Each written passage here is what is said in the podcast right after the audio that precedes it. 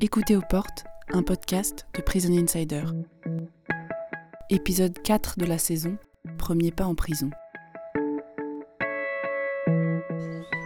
Bonjour, je suis Wenceslas Assou. Je suis bénévole à l'ACAT Côte d'Ivoire. Il faut dire que la première fois que je suis allé en prison, il y a 12 ans de cela, c'était en 2010, avec l'ACAT Côte d'Ivoire, dont j'étais un bénévole. Nous étions allés à la prison d'Aboville, qui est non loin d'Abidjan. On pourrait dire c'est le, sud-est. Euh, nous sommes allés à cette prison-là parce qu'il n'y avait pas de projet. Nous avons décidé comme ça, on se cotisait pour aller rendre visite à nos frères détenus. Et ce jour-là, je venais d'entrer à l'ACAT depuis environ 4 à 5 mois. Nous sommes partis. Quand je suis arrivé, c'était ma première fois d'entrer dans une prison. J'ai vu le mur, je vois cette enceinte-là qui est vraiment fermée. Dès que je rentre, je vois dans la cour des gens qui faire. Il y a des détenus qui sont en train de préparer. Ça me rassure un peu. Nous allons voir les responsables avec qui nous avons pris des attaches. Ensuite, euh, nous passons le corridor. J'ai commencé à avoir peur encore quand nous avons ouvert le gros portail, la grande grille. Vous entendez un bruit. Il y a la manivelle qui tourne. Après, vous passez de l'autre côté. Vous vous délaissez de vos portables, de tout. Il y a un bénévole qui me dit, ah, mais tu sais que si tu passes de l'autre côté, quand on t'oublie, tu risques de rester.